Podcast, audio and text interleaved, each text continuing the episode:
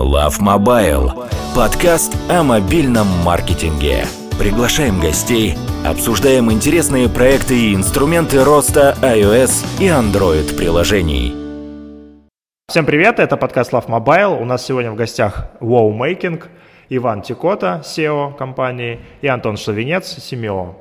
Ребята, привет. Привет. Привет, привет. Также с нами наш редактор Леонид Боголюбов. Привет, Леонид. Привет.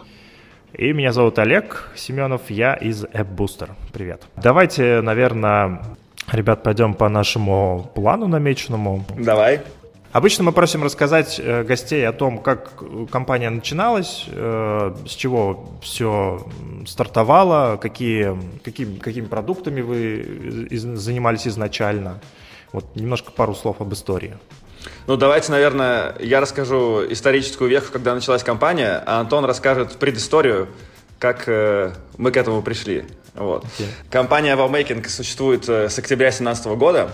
Э, она появилась на свет в Минске.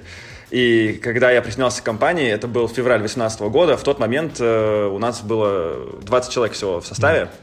Я начинал свой путь э, с Финдира, и э, сейчас нас уже больше 100, мы занимаемся разными приложениями в сфере э, развлечений, аналитика социальных сетей, утилитных приложений. И также вот с недавних пор мы занимаемся э, сферой ментального здоровья. Mm. Но вот нашему созданию предшествовал некоторый исторический путь, о котором подробнее расскажет Антон. Да, а, исторический путь у нас был на самом деле тернист и сложен, и на самом деле под тему нашего подкаста он тоже идеально подходит. Вот. Вообще, на самом деле, э, мы выходцы из маркетинга в первую очередь, uh-huh. но с бэкграундом разработки. У нас было когда-то две компании, они и существуют и есть сейчас, просто мы ими активно не занимаемся. Первая компания занималась аутсорсом, а вторая компания занималась маркетингом классическим. Ну, классическим, я имею в виду digital ага. классическим. Э, это контекст, SEO, SMM и вот Сайты, лендинги. Э, вот, кстати, этим занимался аутсорс. Агентство не создавало ни сайтов, ни лендингов и так mm-hmm. далее. Это было чисто вот про трафик, performance и вот такие всякие штуки. Аналитика в том числе. Вот. Мы развивались, жили, занимались своими делами, ну и, понятно, всегда хотели чего-то большего. И в какой-то момент времени мы активно ну, были партнерами Гугла, ими являемся до сих пор. Вот. И Google приезжал и привозил на конференции разные, ну, нас приглашал на конференции как спикеров, чтобы мы работали с малым и средним бизнесом. И вот там мы познакомились с первыми ребятами, которые занимались э, мобайлом и делали свои, свои мобильные продукты. Там, за два года до того, как появился Wowmaker, я бы так сказал. Угу. Вот, мы сначала работали с ними как с клиентами. В процессе работы с клиентами это все перешло в более тесное какое-то общение. Мы уже стали не клиентами, даже партнерами. И если смотреть на самом деле, с чего все начиналось, все начиналось с паблишинга. По сути, мы брали их продукты и занимались маркетингом этих продуктов. А, они с нами делились, делились инфой, по документам тоже они были открыты к этим всем штукам, хотели, чтобы мы тоже ну, попробовали делать свои продукты сами в том числе. Мы пробовали их и раньше до этого делать, но это было без особого успеха, э, в первую очередь финансового. Продуктовый успех был, но, опять же, э, если он финансово не подкреплен, то э, это вызывает какие-то определенные вопросы для компании, которая делает бизнес. Вот. Соответственно, в какой-то момент времени мы начали делать свои мобильные продукты. Мы не стесняемся того, что мы начинали с классического набора в шутку в Минске, это называют Ваня... Джентльменский набор белоруса. Да, джентльменский набор белоруса или джентльменский набор Аполлона, потому что Аполлон занимался там классическими утилитами, да, там обои и прочие штуки. Самое прикольное, что мы как раз-таки uh-huh. из этого ничего не сделали и не, и не делали. Вот. В итоге мы делали утилиты в области там, GPS-трекинга, переводчиков и так далее и тому подобное, используя какие-то доступные ну, решения на рынке, там, api карты и так далее, оборачивая это все в mobile и продавая через маркетинг по классике. Вот. Мы добивали экспертизу в аналитике социальных сетей. Э, мы, когда, когда было доступно API Инстаграма, мы начинали с этого, мы работали с официальной API, у нас было очень, был очень-очень крупный продукт. Почему был? Потому что Инстаграм закрыл эту API, и Соответственно, угу, да. э, взаимодействие с Инстаграмом, оно просто закончилось. Ну, как платформенные риски э, сработали. Вот.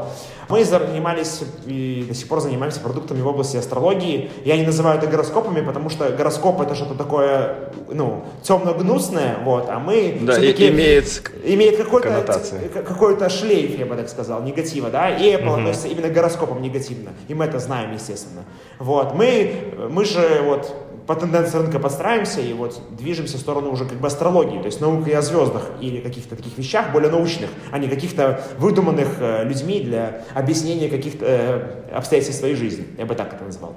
Mm-hmm. Вот. Соответственно, мы смотрим на рынок, ну, ладно, вернусь к предыстории, чтобы не запутаться. В общем, мы начали заниматься мобильными продуктами, у нас начало получаться, у нас начал расти объем спенда, трафика, денег, выручки и так далее. И мы, естественно, пробовали, пробовали новые разные направления в процессе нашей деятельности и так далее. Вот. В итоге сейчас доросли до 105 человек. Ваня, поправь меня, если... Компания. Компании, да, 150 человек. Угу. Э, все, все люди правильно. работают у нас в штате. Это я не считаю фрилансеров, партнеров и так далее и подобное. Это вот люди, которые работают над нашими продуктами. Вот, и основные направления нашей деятельности, их на самом деле на текущий момент два. Это разработка собственных мобильных продуктов в категориях утилиты, lifestyle, entertainment и mental health. Ну, разные категории, да, и мы в процессе там поиска больше, ну, более такого точного фокуса. Вот, и паблишинг э, мобильных неигровых продуктов. Наша экспертиза mm-hmm. в первую очередь основана на неигровых приложениях за счет того, что на этом мы начинали, это строили, и гейминг — это совершенно другая экспертиза. У нас ее нет, поэтому рассказывать всем, что мы круто умеем работать с инапными моделями, либо с какими-то рекламными монетизациями, мы не можем это говорить. Соответственно, мы этими не занимаемся, чтобы не обманывать себя и рынок в том числе. Ну да, игры — это совсем Да, другой, другой мир, да, все верно. Своя атмосфера. Все верно. Да, я подумал, э, Антон рассказывал про наш продукт, который был в прошлом про инсту. Э, хотелось бы воспользоваться этим случаем, сказать, Марк, если ты нас слышишь э, и готов э, получить прекрасный прекрасный продукт, э, чтобы усилить Инстаграм. Мы готовы запартнериться. Э, пиши, звони. Мар- Марк, позвони. Мы открыты. Отметь, отметим в комментариях. Да, ставьте лайки. Окей. А если говорить сейчас вот про текущий портфель, то сколько примерно проектов, как, может быть, по вертикалям они распределяются, то есть по долям где-то больше, там, как, как, насколько получается тренды какие-то ловить, может быть, сейчас какие-то новые тренды mm-hmm. есть mm-hmm. по вертикалям зарождающиеся. Mm-hmm. Да, вопрос понятен. А, смотрите, а, всего в активной стадии, где мы закупаем трафики, у нас там, это прибыльные продукты, понятно, мы не бизнес, который работает на прибыль, mm-hmm. да, у нас их около 10 штук. Вертикали, на самом деле, э, есть, которые идут по не спадающие вниз, есть стабильные годами, а есть вот э, поиск каких-то новых вертикалей. Вот я про третье направление расскажу. Спадающие вниз, на самом деле, это вся история, которая была, вот как говорит джентльменский набор Аполлона. Мы, мы замечаем у себя, что это спадающая штука. То есть, да, когда-то это работало, да, когда-то это принесло деньги, оно и приносит, но уже меньше и идет по накатанной вниз. Есть э, вертикали, которые всегда стабильны, и всегда есть крупные игроки, которые э, в этих вертикалях ну, зарабатывают деньги. Вот, которые, продукты, которые связаны с какими-то большими другими продуктами. Например, вот есть Инстаграм, да, а есть сервисы, которые делают вокруг Инстаграма. Шаблоны сторис, видеоредакторы, фоторедакторы, аналитика Инстаграм и так далее и тому подобное. Вот это вертикально стабильно, то есть, потому что Инстаграм вышел сам на плато, соответственно, и продукты вокруг него, они достаточно стабильны, mm. пока, пока э, самого Инстаграма что-то не произойдет. Вот. Э, тренды, которые мы видим, на самом деле их много, но в целом основные, в которых мы сейчас целимся и пытаемся там что-то изучать и развивать, Первое — это mental health, то есть мы работаем как над одним стартапом, ну, не стартапом, это команда внутри нашей компании, такая же, как и остальные, просто мы попытались это делать по-другому. То есть глубоко, с крутым контентом, с крутой прорисовкой, графикой и так далее и подобное. Мы делаем приложение для создания новых привычек. Мы не делаем habit tracker, как многие могут задать этот вопрос. Мы ни в коем случае не mm-hmm. про это. Мы про работу с привычками на ментальном уровне. Какие упражнения, какие действия нужно выполнять над собой, над своей головой, над своим поведением, и в том числе и окружением и так далее, чтобы создать какую-то привычку. Итого у нас есть ментальные упражнения, с одной стороны, с другой стороны у нас есть упражнения, которые, так сказать, конкретно про эту привычку. То есть есть привычка, допустим, есть фрукты, да, и овощи, допустим, да, это полезно питаться. У нас есть рецепты, что нужно есть, чтобы полезно питаться, это про привычку. И есть упражнения, что нужно сделать, чтобы эта привычка стала привычкой. Вот я бы так сказал. А трекер, он как бы там заодно. Ну, просто, чтобы человек мог отмечать и фиксировать свой прогресс. Вот, над этим, ну, над этим проектом мы работаем уже где-то около года. Э, несколько раз меняли разные штуки, вектор направления, но мы там себя еще ищем. Я не могу сказать, что там вот прошло все вверх. Но тренд ментального здоровья, он явно идет вверх, и это все видят, и это очевидный момент, который видят все. Второе — это продолжать работать над инфраструктурой для сервиса, ну, для таких крупных продуктов. То есть есть TikTok, да, то есть это уже видеоформат, да, то есть Instagram это был когда-то фото, фоторедактор и так далее, там маски какие-то, когда там маскарад это все делал, mm-hmm. а Инстаграм это сугубо про видео. Соответственно, входит новая эра фильтров, редакторов и взаимодействия с видео, которое тоже на базе аудитории, которая интересен э, ну, TikTok, соответственно, это такие долгоиграющие, стабильные продукты, которые будут с годами э, работать. И это тоже тренд, который мы наблюдаем. То есть инфраструктура вокруг TikTok. Я бы так сказал, приложений. Она как бы актуальна для Инстаграма, мы понимаем, да, но просто там фокус на видео больше все равно э, в, тик, в ТикТоке. Okay. Вот. А, третье направление, которое мы видим для себя как интересное, это образование, тех, условно говоря, да, для разных кластеров аудитории, э, дети, взрослые и так далее. В этой, в, этом, в этой части рынок мы тоже видим очень сильно растет. Э, мы на текущий момент в стадии research. То есть мы изучаем аудиторию, общаемся с э, пользователями, с людьми с разных возрастов, to данные проводим там и так далее и тому подобное. Все mm-hmm. по классике, короче, там количественные опросы, качественные UX-тесты, все это мы делаем для того, чтобы четче понимать, а что нужно сделать для этой группы или для этого рынка, чтобы это зашло. Вот. Поэтому таких основных, основные направления. Тут еще важно дополнить, э, почему мы так делаем, на самом деле, потому что вот Антон начинал с того, что есть некий традиционный, там, да, классический набор э, ап, да, он там в разных компаниях, он там чуть-чуть отличается, но в целом это как-то core, в принципе, более-менее один и можно было бы довольствоваться... Да, штрафы по Ну, да, да, штрафы по ДД. Ну, кстати, в России, на самом деле, эта тема намного более круто продуктово решена. Вот мы буквально позавчера обсуждали, это просто потрясающий продукт. Э, то есть у нас в Беларуси пока такого нет. Э, но в целом можно было бы, да, довольствоваться каким-то традиционным портфелем и там продолжать его монетизировать, обновлять и так далее. Но mm-hmm. тут есть такая особенность нашей компании в том, что как это сказать, нам часто очень быстро надоедает что-то делать. Когда мы ничего не меняем, становится скучно. Вот, это, с одной стороны, это очень хорошо, потому что мы не стоим на месте, с другой стороны, понятно, что мы тогда ломаем какие-то процессы, только-только придуманные, может быть, там, или сами себя очень сильно пушим, э, но вот сфера как раз-таки ментального здоровья, о котором рассказал Антон, да, о привычках, она как раз-таки появилась из того, что во-первых, э, нам самим это очень интересно, мы сами по себе очень много над собой работаем и видим, что наверняка не мы одни в мире, как минимум, на это, на это заточены, да, и заинтересованы в этой области, и понимаем, что э, даже если не говорить про деньги, там, про то, что это растущий рынок, там, миллиардные всякие э, оценки там, и прочее, в целом это очень полезная штука. И если ты, как, есть такая как, парадигма, что если ты можешь сделать что-то хорошее для себя в первую очередь, сделай что-то хорошее для себя, да, а, а ценность вот э, выраженная в деньгах, там она потом подтянется. Вот мы в том числе и да. поэтому стараемся это делать. И здесь очень логично также образование, в которое мы вот сейчас э, пока что смотрим, да, ресерчим э, теми инструментами, о, котором Антон, о которых Антон рассказал, потому что это тоже что-то очень полезное, в первую очередь для нас самих. И нам самим очень прикольно разобраться, что же там будет, э, как это можно использовать и чем, что там можно полезное сделать. А я правильно понимаю, что вот у вас есть какой-то пул зарабатывающих достаточно продуктов, которые могут содержать там остальные ваши эксперименты, попытки и так далее? То есть почему вы с ними не устаете, вот исходя из сказанного, а за другими как-то быстро перескакиваете на другое? То есть тут какое-то противоречие, по-моему, есть в твоих словах. Не, противоречия на самом деле нет. У нас есть э, портфель э, зарабатывающих приложений, наших приложений или партнерских, которые мы публикуем. И в целом это стабильный бизнес, он растущий, он растет с каким-то темпом, причем этот темп достаточно большой, там из года в год и мы, и, там, и партнеры, с кем мы общаемся, достаточно впечатляемся результатами. Но ведь можно сделать еще лучше. Это да. Поэтому для нас, для нас нет противоречия. Для нас э, противоречие только в том, почему мы не делаем это еще быстрее. Вот где может быть противоречие. И тогда мы, когда вот осмысляем это, мы стараемся что-то сделать, чтобы прийти в какие-то новые интересные точки, там, нестандартными, может, путями какими-то. Если можно, я дополню Ивана слова на этот же вопрос, что э, если посмотреть, опять же, на продукты наши, партнерские и так далее, это достаточно такая штука, которая она подрастает, растет в целом, да, но это уже превращается в статику. Она, и статика становится неинтересной. Ну, то есть все равно хочется рост, а рост нужен другой. Типа не полтора икса, там, не два икса, да, а много-много иксов.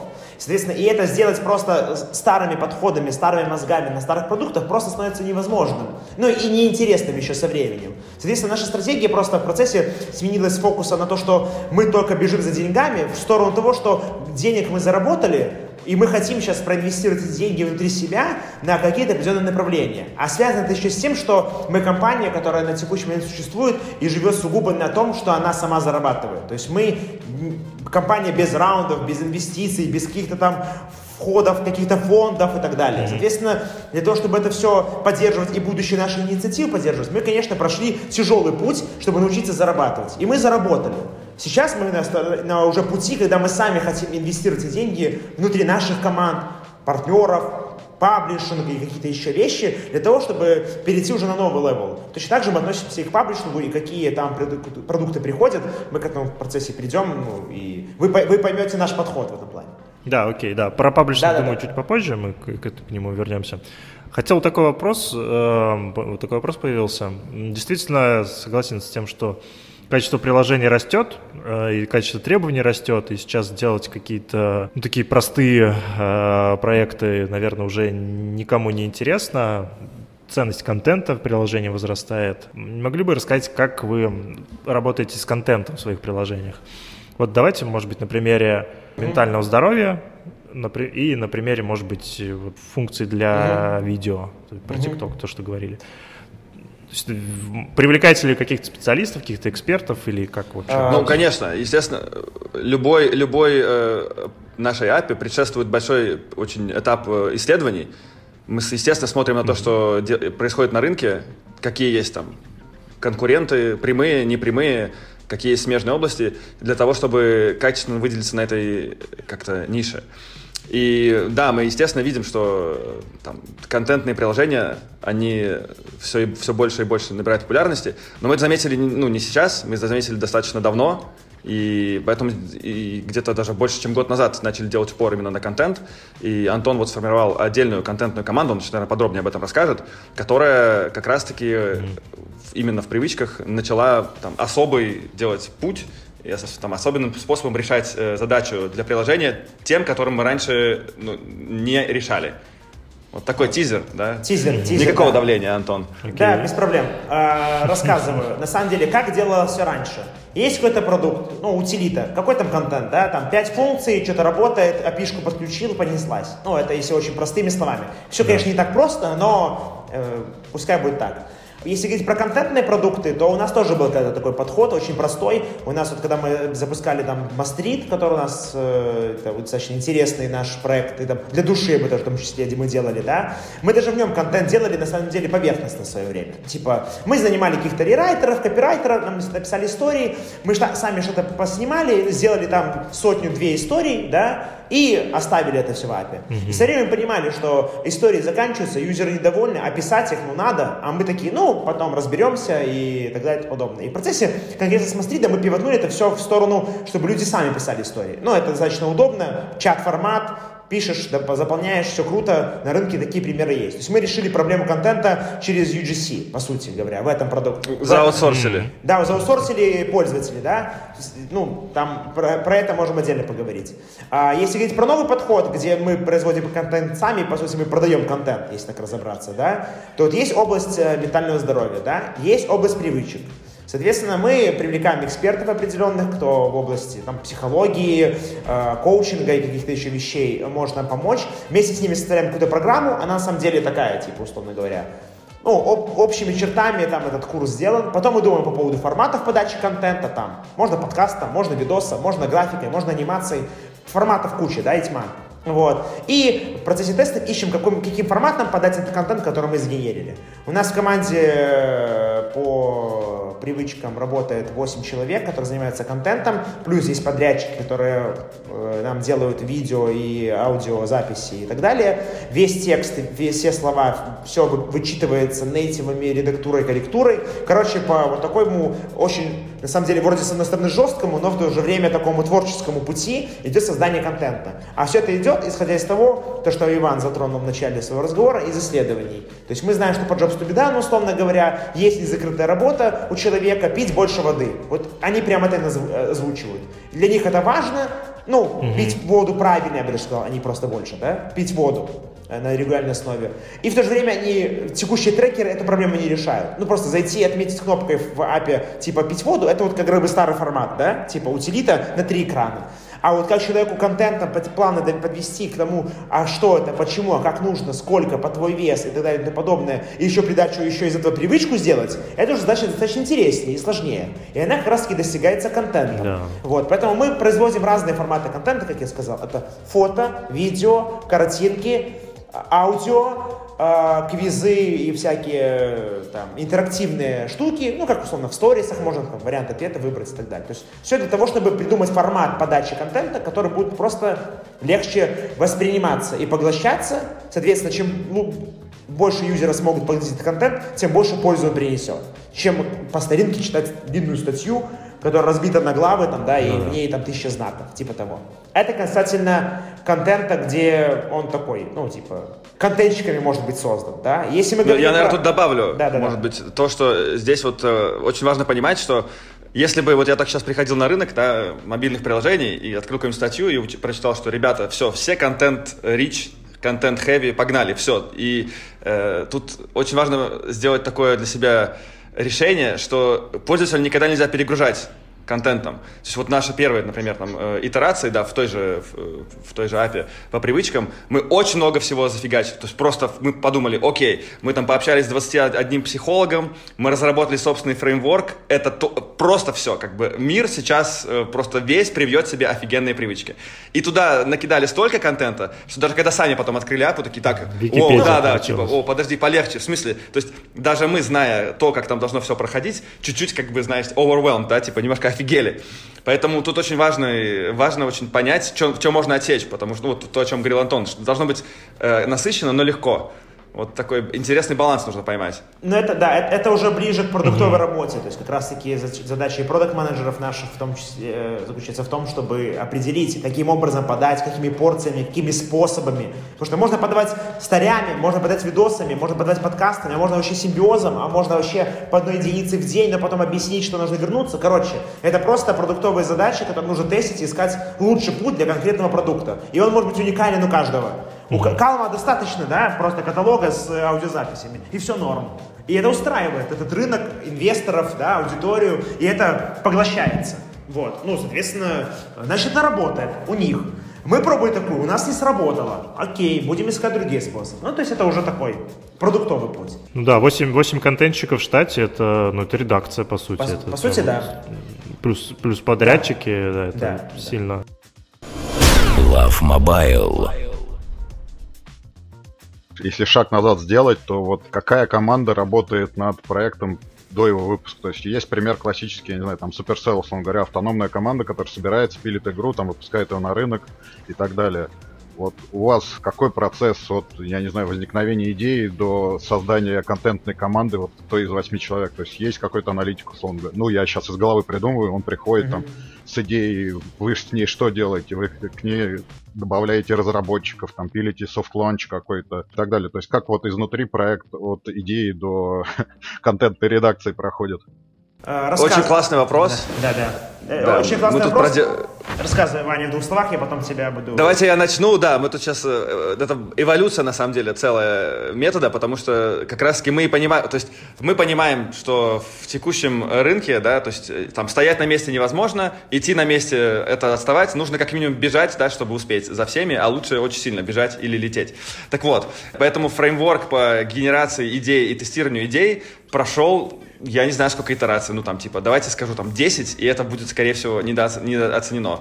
Там, все когда-то начиналось, там, с простых э, Excel, да, когда ребята собирались, что там, до моего прихода, вот Антон и те, кто вот э, прям в самом, на самом начале был. То есть собирались, накидывали просто, там, в формате мозгового штурма, присваивались какие-то баллы, там, по сложности, там, интересу, чему-то еще, и вот как это все ранжировалось, там, ну, рыночная перспектива и так далее.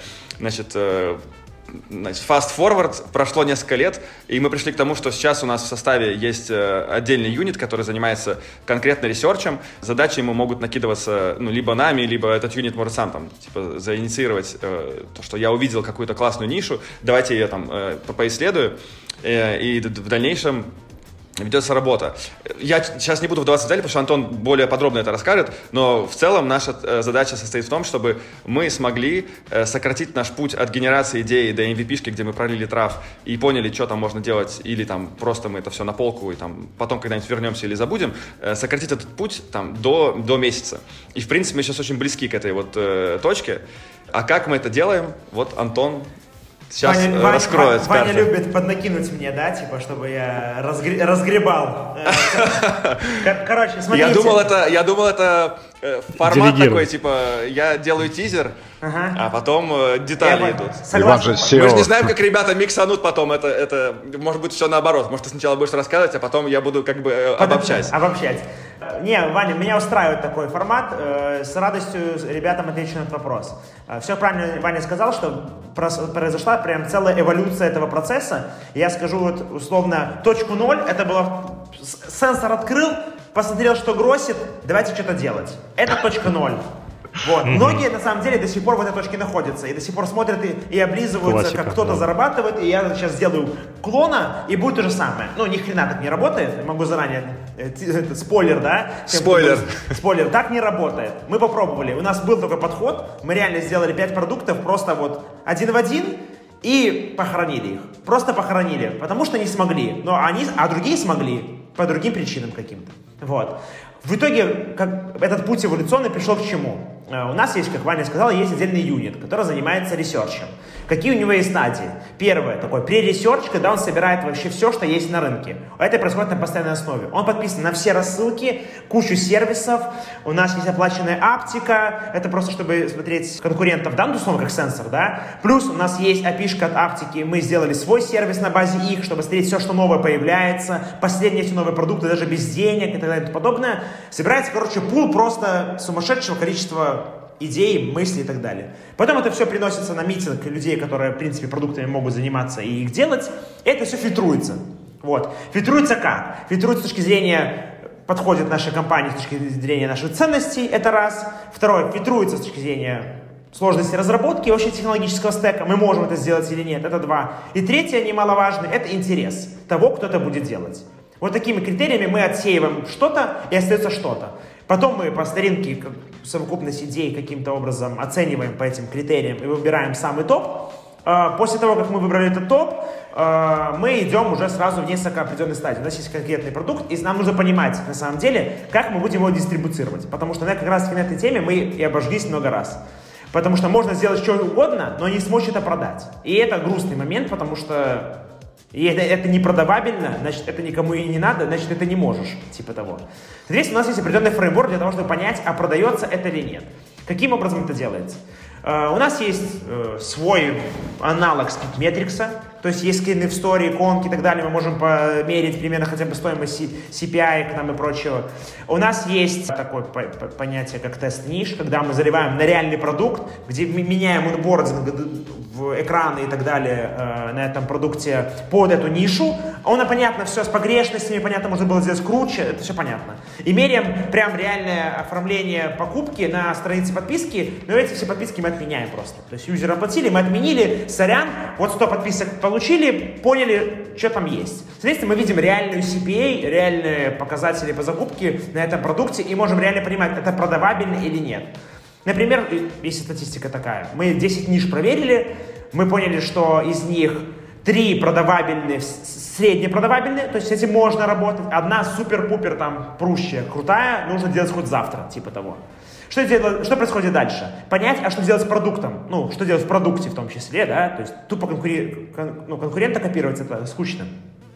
Соответственно, э, уже идет такая ресерч-работа с пользователями. То есть есть Jobs to be done, это классический инструмент, 10 интервью, потом 300 количественных интервью, ну, опросов по итогам Jobs to be done, оценка джобов, определение джобов, потом продукт получает эти джобы, видит их приоритеты и в процессе понимает, типа, а, вообще есть там проблема в этой области или нет. Потому что сейчас можно сделать продукт, он будет продавабельный, но на самом деле проблему никто не хочет решать, соответственно, и продукт нахрен не нужен. То есть проблема уже будет продуктовая, а не маркетинговая. Соответственно, если там есть э, незакрытые джобы, соответственно, прописывается flow, как эти джобы мы будем закрывать, каким контентом, продуктом и так далее и тому подобное. Ну и итоговый результат этого всего flow, когда мы понимаем, что мы точно делаем все, отсеяли, все проверили, Jobs Return сделали, проверили что-то там на сплит-метрисе закупабельное и так далее, мы делаем простую короткую MVP, привлекая к этому сервис на команду контента для того, чтобы заполнить продукт на 2-3 сессии хотя бы, чтобы понять вообще условный ретеншн первого дня. И на реальном продукте посмотреть, как это вообще себя повело. Понимаем, что это погрешность, что можно было сделать круче, мощнее и так далее. Ну вот по такому пути это происходит.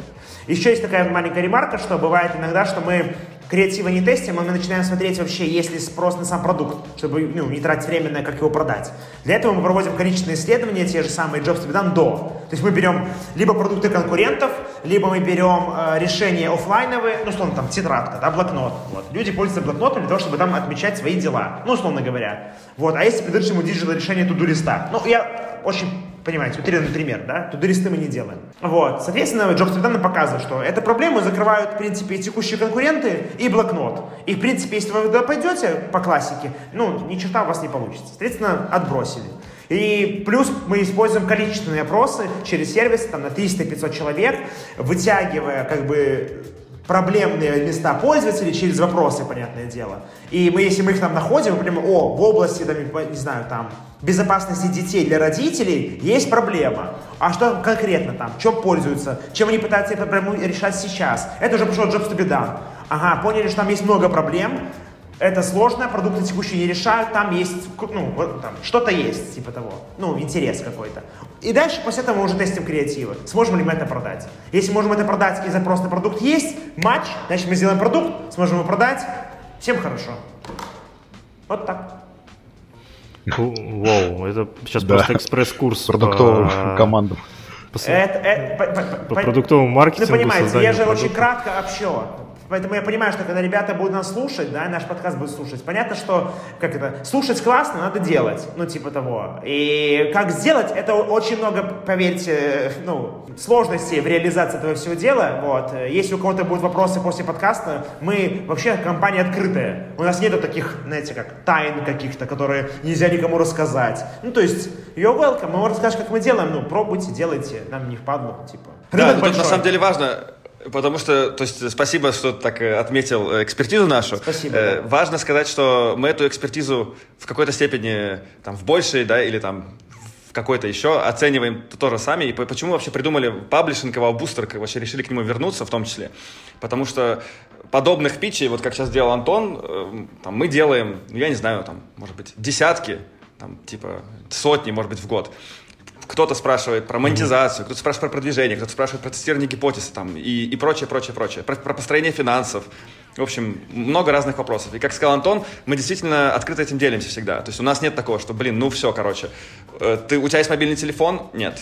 Это, то есть все, ты точно, ты конкурент. Ты там пользовался другой апой? Мы, нет. Ты не пользовался нашей апой? Тоже нет мы всегда открыты, мы, мы также открыто задаем вопросы, мы не стесняемся сказать, что, слушайте, вот здесь мы не разбираемся, пожалуйста, расскажите, как это у вас получается. Понятно, что у каждого есть какая-то внутренняя там граница, что он хочет рассказать, что он не хочет рассказать. Там, ну и у нас тоже она где-то есть, но типа подход изначально открытый, то есть мы изначально открыто делимся инфой, в том числе с этого, с этого начинаем, так сказать, наше знакомство. То есть мы начинаем с того, что мы делимся. Да. И надеемся на ответную реакцию от угу. других. И очень часто эта реакция в ответ следует. Соответственно, с нами делятся точно так же. Я говорю, это может звучать как общо. Вроде я сказал, jobs to be done. Ну, понятно, они делают jobs to be done. А как они его делают? Там куча, ну, дополнительных mm вопросов. И если они зададут нам вопросы, как, как мы это делаем, я расскажу. Но все равно это нужно, нужно сделать. То есть нужно пойти ручками попробовать. Это же, ну, типа, э, не, ну, не так-то просто, на первый взгляд. Ну, то есть, да, в реализации Конечно, все конечно. Поэтому меня точно так же общо отвечают, и мы, о, прикольно. Мы про там тоже слышали от ребят. Я ездил на курсы, на, к Дрогану приезжал в Москву. И поверьте, то, что и то, что, Дрогана, и то, что, да, и то, что там на курсе от реальности отличается. Знаете, как это? Приходишь на работу и говорят, типа, забудь ему, что тебя учили, все будет по-другому. Вот так оно и в жизни. У Дрогана это, конечно, классно расписано, но она, по факту это ни хрена не работает. Работает совершенно по-другому. Особенно на америкосов там и так далее. То есть у нас уже, у нас уже свой be done получился. Но потому что мы что-то с ним делали на протяжении года. Ну, типа, много времени на него потратили. Вот, верно. Эволюционировали. Окей, давайте, давайте к паблишингу. Самое интересное, как вообще такая идея пришла? Ну, это эволюционно или это тоже в части проверки ниш, гипотез было? Тут есть несколько ответов на этот вопрос. Э, первый ответ в том, что мы когда-то, как рассказал Антон, когда-то компания, в принципе, с этого и начиналась. Потому что были партнеры, которые ну, да.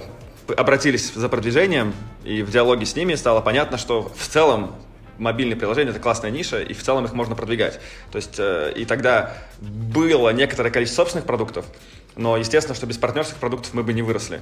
То есть, соответственно, это какая-то такая важная веха и фундамент, по сути, того, с чего Wowmaking стартовал, и благодаря чему он первое время развивался.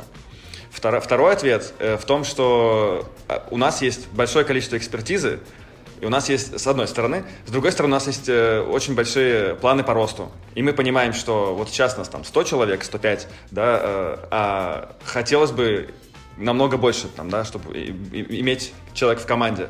Э, естественно, что прыгнуть из одной, сделать такой квантовый переход хотелось бы, да, но не всегда получается. То есть, и какие есть возможности? Тогда есть возможность, предлагая пользу, как и в приложениях, предлагая пользу рынку, предлагая пользу другим компаниям, приглашать их к сотрудничеству, привлекать либо на паблишинг, либо там в M&A и так далее.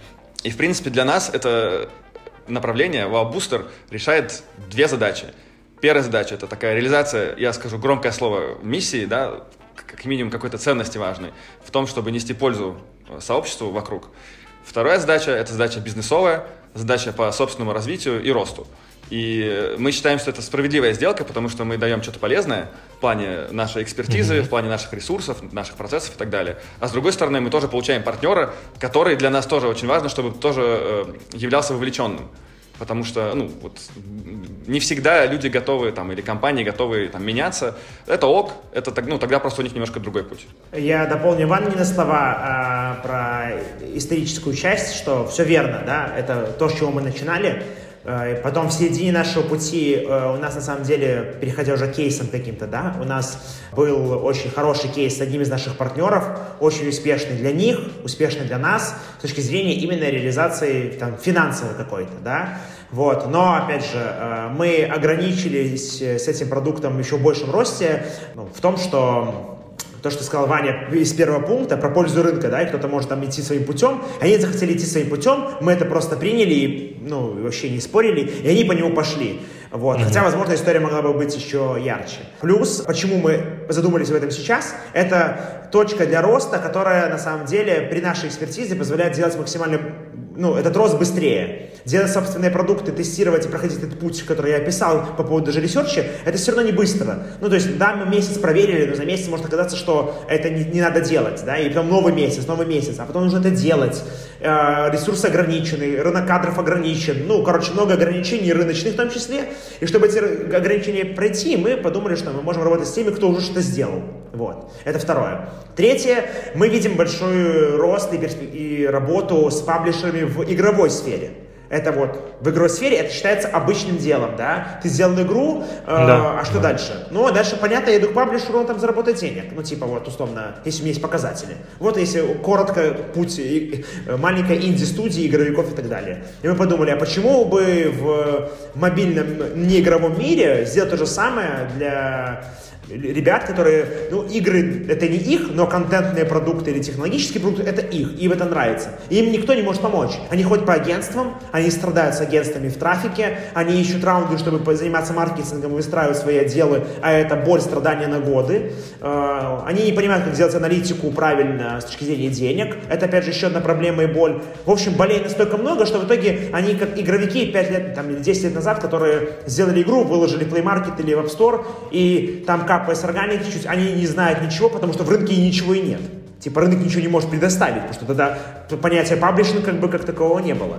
При том, что на рынке, на самом деле, если посмотреть, под словом паблишинг, понятно, разные вещи под этим соусом продают, да, и говорят, вот, и есть разные да. крупные компании, которые называют себя паблишером, не игровым, но по сути это такой паблишер, который поглотитель, то есть он, ну, он паблишит, когда забирает себе эту команду, это по сути это M&A, которая превращается в их продукт, ну, в котором у них уже есть доля и так далее и подобное. Мы же наш паблишинг начинаем с того, что мы просто делим прибыль, не влазя ни в какие доли, ни в какие истории с акционерством и далее и подобное, потому что это такие долгие сложные переговоры, проверка друг друга там и так далее. Плюс ну, наша экспертиза в области инвестирования ну, не крайне высокая, чтобы уметь этот путь грамотно пройти.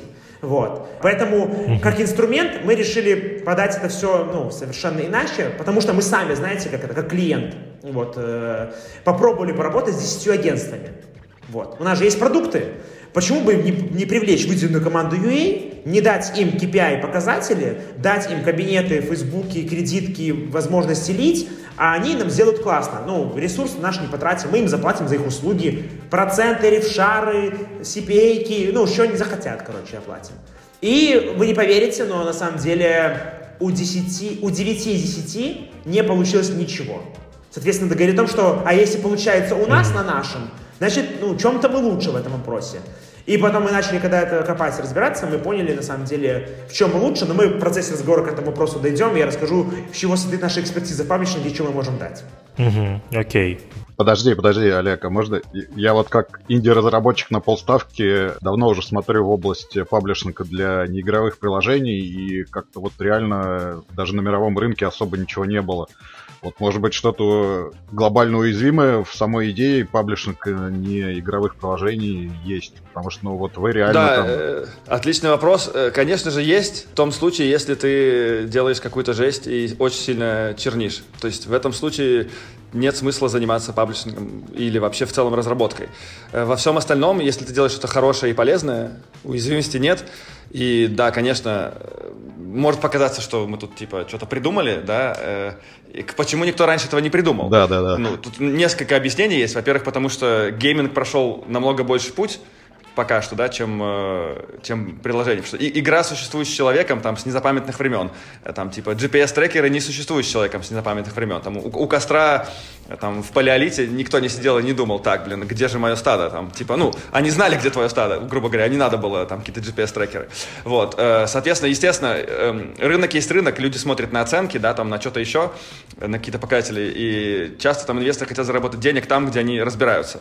И вот мы также, общаясь с инвесторами, там, с какими-то фондами, с какими-то более крупными компаниями, чем мы, понимаем, что даже несмотря на то, что мы где-то играем в смежных областях, то есть там, например, мы там играем в нон-гейминг, кто-то больше вовлечен в игры, кто-то больше вовлечен в образование, далеко не все вообще понимают, что подписочная модель — это отличный, стабильный бизнес, может быть.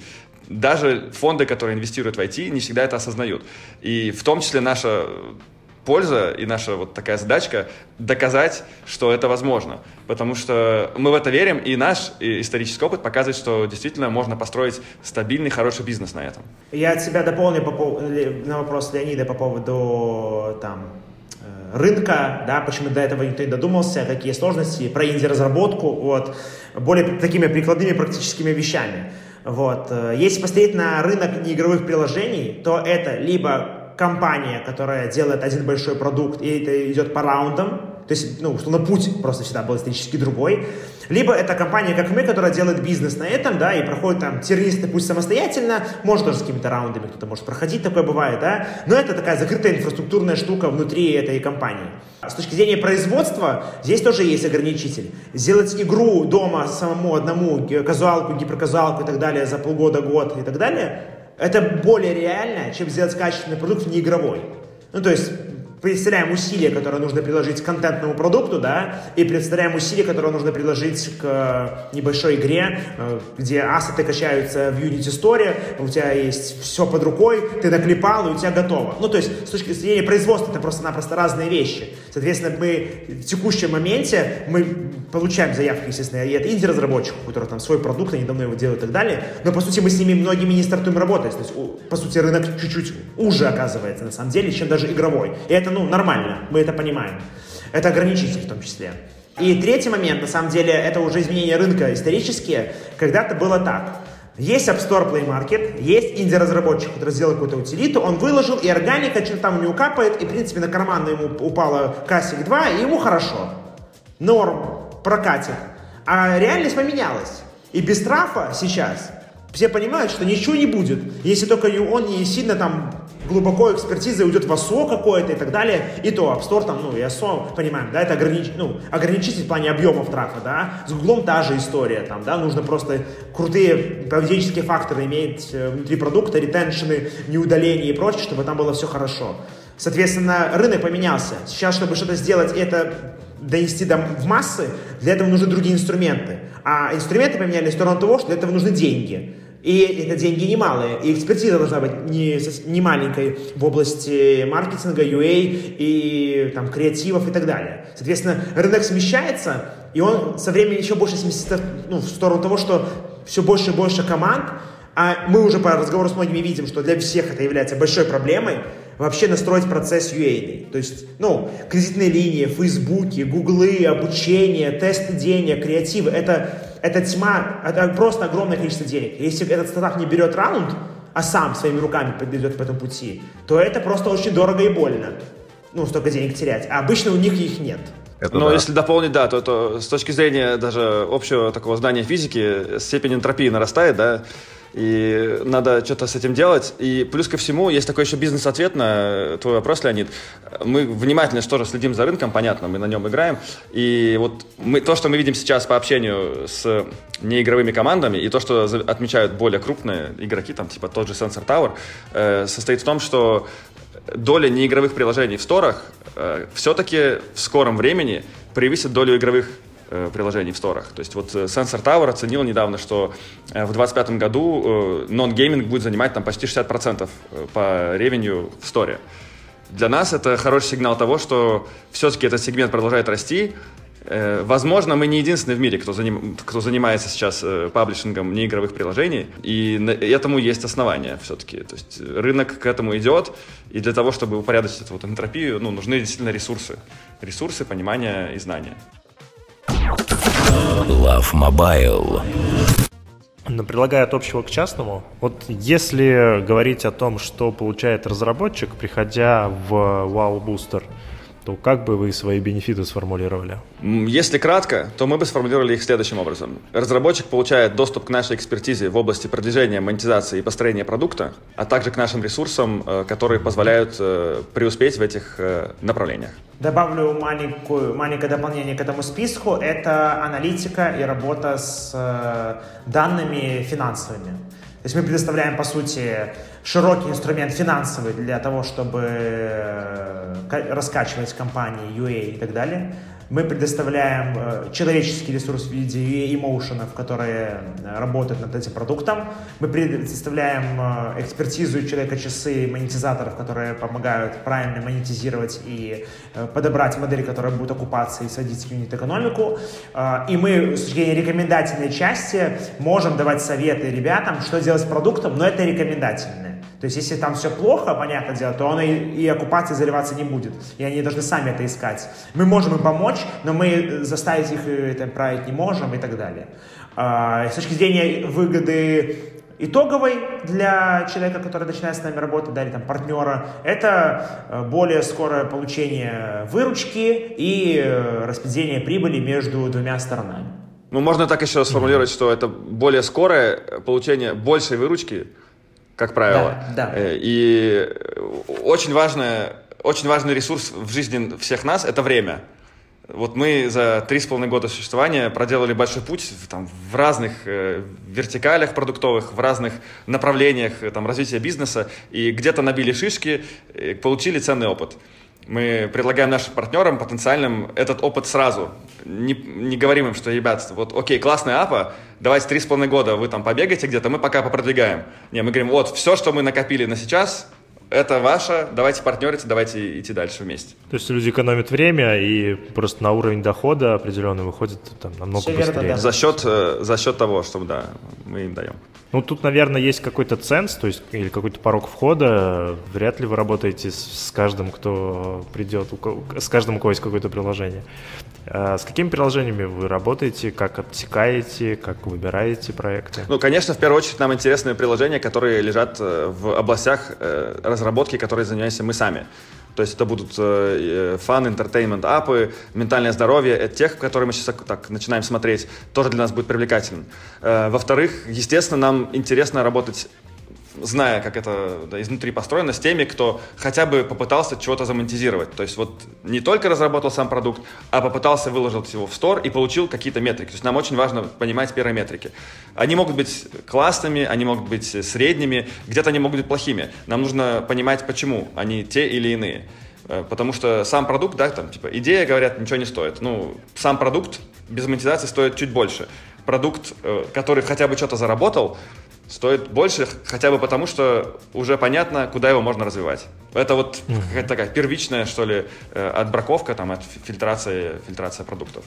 На текущий момент мы, на, на текущий момент мы на самом деле еще отсекаем э, тех, кто мы, короче, не работаем с прям инди-инди разработчиками. Когда приходит один человек, который сделает какой-то продукт. Э, исключения бывают, но это исключение. Исключение заключается в том, что человек full time свой тратит на этот продукт и работает над ним, да, и он хочет в него еще больше заинвестить времени э, и усилий, там, привлекать каких-то подрядчиков там, и так далее. И в таких кейсах мы рассмотрим его, реально с ним начать, можем подумать, начать работать. Много кейсов, когда ребята приходят, говорят, я там работаю на работе, зарабатываю деньги, часик вечером mm-hmm. там что-то пилю, вот что-то напилил. Типа, что-нибудь делал? Не, ничего не делал, аналитику не знаю, как посмотреть, в Excel пишешь показатель, типа, посчитай там Custom Acquisition Cost или открой retention там, роллинг, не роллинг там и так далее. Базовые метрики, я не говорю про что-то такое глубокое. И начинает человек плыть. Соответственно, он просто этим не занимается. То есть это для него просто пэт-проект, какой-то там хобби. Хобби. Вот. А, ну, нам убеждать его в том, чтобы он из этого хобби сделал ну, работу ну, по, на текущей точке, по крайней мере, на текущей, это ну, трудозатратно, долго и неинтересно. Если у человека есть команда, а, как Ваня сказал, они пробовали, у них даже есть какая-то выручка, какая-то органика, возможно, что-то еще, с радостью с ними ведем диалог. Ну и дальше уже, конечно, бывает такое отсечение по э, вот процессу общения, типа, наверное, такое человеческое уже здесь работает. То есть, если мы хорошо друг друга понимаем по разговору, мы говорим, нужно сделать вот это, вот это, и, ну, будет то-то и то-то, окей. Есть, ну, опять же, знаете, разные люди, да, которые задают разные вопросы, которые не имеют никакой подоплеки к э, движению вперед. Соответственно, ну, это, наоборот, как-то в болото не хочется входить, и мы от этого отказываемся в процессе. Ну и честно говорим, ну, ну что-то не сходимся, ну, давайте не будем мучить друг друга просто, и все. Угу. Окей, да, все верно, да. понимание.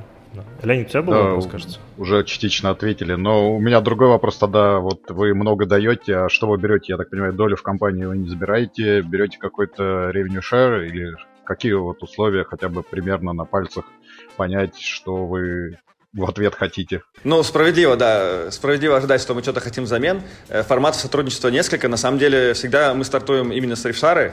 И ревшара, она тоже зависит от того, какие усилия вкладывает партнер.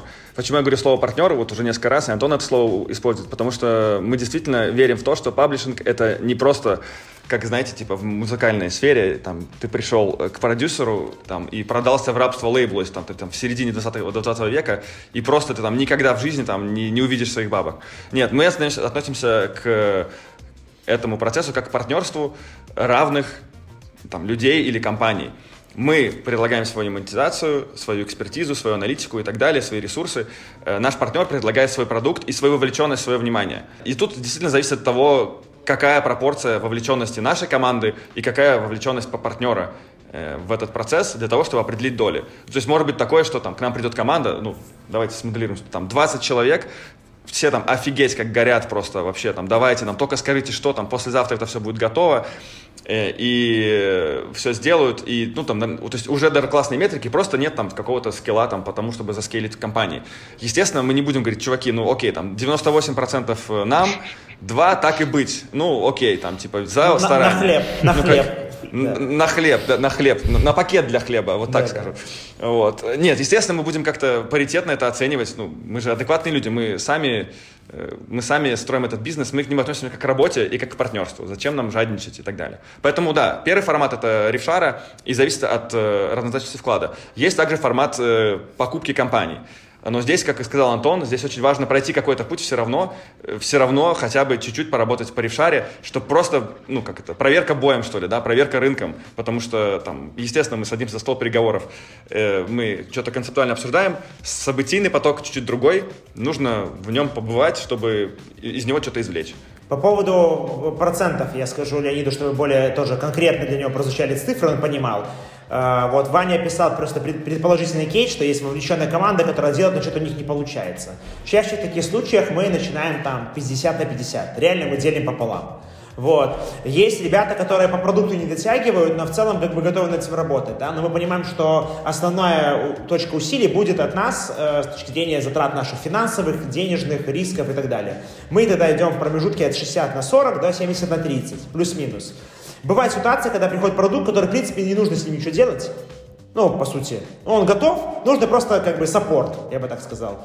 А, но от нас усилия, понятно, нужны большие. Соответственно, там могут быть даже условия 80 на 20. А, дальше вот проценты там, 90 или 2 процента, какой я привел, до такого мы не доходили. Ну и это уже не интересно никому, соответственно, ну, ну, как бы демотивировать партнера на этапе таких жестких условий неинтересно. Поэтому если подытожить, от 50, от 50 на 50 до 80 на 20 в нашу сторону. Вот такие промежутки. Окей, а бюджет на UA? А, он... Рас, рассказываю, рассказываю. Бюджет на UA наш, деньги наши, угу. все на нашей стороне, финансовые э, инструменты для того, чтобы этот UA поддерживать, оплачивать и так далее и тому подобное на нашей стороне, как затратная часть. Итого, э, чтобы понимать простую математику, происходит все следующим образом. Приходит продукт, мы начинаем заливать UA. Мы тратим на UA, допустим, там 10 тысяч долларов, да, а, на финансовые инструменты для того, чтобы там заработать с деньгами, мы тратим там, не знаю, какой-то процент годовых, ну, условно говоря, суммарно наши затраты ставили 1050 долларов, к примеру. Вот. А прибыль наша составила, э, ну, имею в виду, когортная, которая пришла к какому-то моменту, либо там, ну, опять же, надо считать когортами, естественно, да. Ну, допустим, прибыль по этой когорте составила там 1500 долларов. И такой 1500 минус 1050, получается 450, поделили пополам. Или по проценту, который мы договорились. Угу. Человека-часы в виде ua асошников, консультаций, э, моушенов, они никуда не считаются. Только финансовая часть, которая такая вот прямая, постоянная и так далее. Вот. Окей, да, понятно. На самом деле, да, хороший пример. И, может быть, можем угу. продлить эту тему и какие-то кейсы рассмотреть. Потому что вот когда начинаются цифры, начинаются примеры, сразу там гораздо понятнее становится. Может быть, есть э, там пару кейсов или там один-два кейса, которых можете рассказать там, с цифрами, без цифр? Как Рассказыв... давайте, давайте я расскажу позитивный кейс, э, расскажу негативный кейс. Ага и расскажу... Ну, негативные кейсы да. все Ну, любят. короче, я расскажу давайте разные кейсы, а мы их там классификацию в процессе придумаем. Короче, кейс номер один. Позитивный, okay. э, с небольшими «но». Цифры буду говорить э, плюс-минус, ну да, чтобы не, не палить все, все, что есть, но это okay. будет плюс-минус примерное, да. Вот, э, суммарно мы начали заливать трафик э, в, допустим, июне да, и мы видим, что все прет, все классно. А, когорта это по факту окупается в мае, ну не в мае, давайте, в июне она окупается, допустим, в октябре, ну допустим. А, июнь прошел, понятно, трафик минус, делить нечего. Потенциальную будущую прибыль, ну да, наступит, но фактически она не пришла, делить нечего. Наступает второй месяц, мы заливаем опять. В итоге наша задача, условно, работая от полугода до года, свести так математику, чтобы старые когорты уже начали приносить такой плюс, который перекрывает UA за, за новые когорты. И мы, чтобы партнер начал выводить прибыль. Вот примерно такой кейс у нас был позитивный. Он продлился у нас более чем полгода. Но, вот это но, которое я сказал, да, или как вы говорили, престол вы говорили, да, все, что было дано, можно забыть. Вот, соответственно, но здесь следующее. Партнер хотел пойти по другому пути, и ему хотелось получить эту прибыль гораздо раньше, по определенным причинам каким-то, да, его субъектив, их, их субъективным. Соответственно, нам пришлось стопнуть UA, ограничить себя в росте, дождаться профита от когорт и их выплатить. Ну, мы пошли ему навстречу, но это не про рост. То есть компания, которая готова идти в подписочные mm-hmm. модели в долгую историю, должна понимать, что на следующий месяц бывают очень редкие кейсы, чтобы была прибыль, которую можно сделать. Это не гиперказуалки, где заливается день в день, приходит э, доход, рекламная сетка их отправляет на первого числа следующего месяца, и все счастливы. Тут так не работает. Это такая долгая игра, а, тут в процессе просто переговоров и общения мы договариваемся, типа, до каких объемов доходим, когда нужны деньги, какие нужны деньги. Бывали крайние случаи, когда мы финансировали заранее, ну, понимали, что партнеру нужно там команду там как-то купить. Мы понимаем, что деньги придут, ну, чуть позже. Шли навстречу. Э, очень разные ситуации. Это все, опять же, вот, мы этот путь вместе проходим с ними. Соответственно, мы реагируем на их проблемы, они реагируют на наши сложности и так далее. А, это про позитивный кейс. А, допустим, есть негативный кейс. Мы взяли продукт на паблишинг, залили туда тестовые там 3-5 тысяч долларов, да, и поняли, что ни черта там нету. Партнеру говорим, давай покрутишь нас продуктом, мы покрутим UA. Окей. Мы пошли свое крутить, он пошел свое крутить, возвращается, мы заливаем еще 2-3 тысячи долларов. Опять ничего нету. Суммарно мы потратили, допустим, 3 и 3. Ну, допустим, да. Итого 6 тысяч за время теста какого-то там, да, и наших проб. А пришло нам 4. Угу. Партнерам отправляется эти 4, мы остаемся минус 2, это наш минус, мы с ним живем. Все. И, к сожалению, мы говорим, признаемся, что, ну, да, у нас могло не получиться. И такие кейсы бывали, что у нас что-то могло не получаться. Ну, да, мы люди, вот, все. Не будем тут хвастаться, что у нас 100% успешных кейсов, единственных на рынке. Но такого не будет, нет. Мне кажется, самое главное да. это откровение, то есть э, умение признать. Конечно. Честно признать свои слабые стороны, как, да. Позитивный, да, негативный момент. Мы несем эти издержки сами, мы заранее это проговариваем. А партнер несет издержки продуктовые. То есть то, что он тратит на команду, на разработку, но опять же, это в его зоне ответственности. Если это доработки ему стоили там 3000 долларов там, на, на аутсорсе или как-то еще, либо там сам это делал, ну это его издержки. Финансовые наши издержки. Складывается впечатление, что каждый кейс, он вообще очень, очень. уникальный. Что... Да. Конечно, конечно. Очень хотелось похоже. это все стандартизировать и прям вообще офигенно заскейлить. Возможно, мы к этому когда-нибудь придем, но пока что действительно это очень-очень... Надо очень много перебрать э, компаний, там сотни, да, чтобы сделать какую-то, не знаю, автоматизацию или что-то еще. Все-таки все очень разное. Да, и это, и понимаете, разные стадии роста. Понимаете, почему кейсы разные? Потому что это про бизнес. Это вот про бизнес двух партнеров. И он у всех разный. У одних этот бизнес на базе фриланса и так далее. У других это там команда разработки. Mm-hmm. У третьих это готовый продукт. У четвертого с деньгами все в порядке. У пятого с деньгами все не в порядке. У шестого там просто куча вопросов, сомнений, страхов. Ну, понимаете, это все люди. Ну, то есть это не игровой паблишинг, где приносится игра на 100 уровней и говорят, ну вот, короче, забирайте. Ретеншн первого дня классный, седьмой классный, просто лейте, прибыль пришлете на этот счет. Я пошел. Тут так не работает. Тут э, реальный бизнес. Это как условно сказать, давайте мы будем помогать продвигать кофейню какую-нибудь, да, ну офлайновую. Ну, нужно погружаться, нужно понимать, какие у них проблемы, mm-hmm. когда им нужны деньги, что нам делать, пробовать, там, не знаю, страдать, побеждать. Ну, разные эмоции испытывать на этом пути, короче. А насколько вам интересно в нише паблишинга неигровых приложений там, закрепли, закрепиться, развиваться? Если это не, не такая очевидная история, как с играми, например, с теми же, то видите ли вы перспективы там, на будущее? Ну, то есть понятно, что 60% озвучили, 60% будет за неигровыми приложениями, но за вычетом, там, может быть, каких-то стендалон проектов, доля там реальных средних студий, индиков, она, наверное, ну, скажем так, не такая, как да, у игровиков. Да. Нам э, ответ короткий. Нам интересно. интересно. Э, значит, пояснение. Э, почему нам интересно? По нескольким причинам. В первую очередь, потому что мы любим развиваться, и как в начале беседы было озвучено, да, что мы любим ставить себе какие-то челленджи.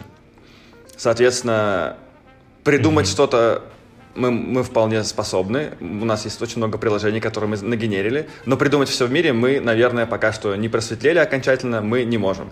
Для этого мы осознаем, что нам нужна помощь или как минимум общение с рынком.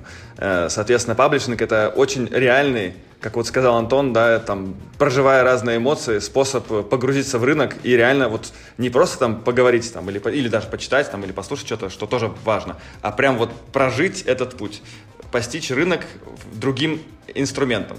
Это на самом деле вообще бесценно. Ну, то есть иным способом, кроме как собственных ап, мы бы это не смогли сделать, а тут понятно, что ну, есть определенные ресурсы там и так далее. Это во-первых. Во-вторых, э, нам это интересно, потому что это еще одно направление развития бизнеса, и когда ты делаешь бизнес много направленным, это, да, это, это больше диверсификации, это более интересные процессы, это для нас опять-таки новые вызовы mm-hmm. по тому, как построить процессы. Вот э, то, что ты сказал, выглядит как очень такой, э, типа, каждый раз э, кастомизируемый процесс, да, но может быть когда-то мы придумаем, как это сделать, там, типа, раскатить более быстро. То есть тоже способ развития бизнеса и самих себя. Ну так, в первую очередь.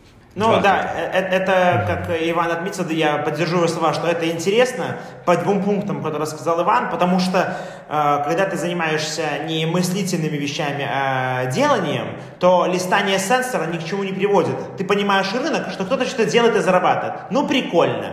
А нам интересно, как эти люди живут с этим бизнесом и этими апами, да, и кто, как, кто-то, может, хочет ну, приблизиться к каким-то конкурентам и к этому усилия какие-то прилагает. И прикольно вот именно, на самом деле, выстраивать отношения с людьми, делать с ними совместное партнерство, по сути, делать совместный бизнес с ними, да, и это большое количество бизнесов, которые находятся внутри нашей компании, либо, ну, не внутри, может быть, да, там, снаружи, да, но их много. И мы понимаем разные ниши и можем вовремя, опять же, свой вектор, путь менять по то, где что-то прет и работает.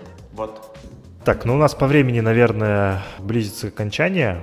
Леонид, у тебя вопросы, может быть, еще какие-то остались? Да, нет, наверное, все уже обговорили. Мы уже ну, про паблишинг, я думаю, мы поговорили вообще прям пушка очень подробно и с кейсами. Спасибо за кейсы. Кейсы вообще всегда очень интересно слушать. Особенно в такой, в такой теме, вообще нетрадиционной. Круто. Но у нас сегодня в гостях была компания Wow Making, Иван Тикота, SEO компании, Антон Шловенец, CMO компании. Ребята рассказали о том, как работает бизнес по разработке приложений, по паблишингу неигровых приложений. А, рассказали о кейсах, о подводных камнях. Спасибо большое, было спасибо. очень интересно. Спасибо Большое вам, спасибо, ребята. ребята, что пригласили, было круто. Большое спасибо, ребята, да, было интересно пообщаться и поделиться с рынком о том, как это делается на самом деле. Готовы продолжать. Супер, да, спасибо. Зовите еще, будем погружаться в какие-то прикладные э, темы, вообще с радостью, ноль проблем. Лю- люб- любые. Любые, да. Спасибо. Окей, спасибо за открытость. Love Mobile. Подкаст о мобильном маркетинге. Приглашаем гостей, обсуждаем интересные проекты и инструменты роста iOS и Android приложений.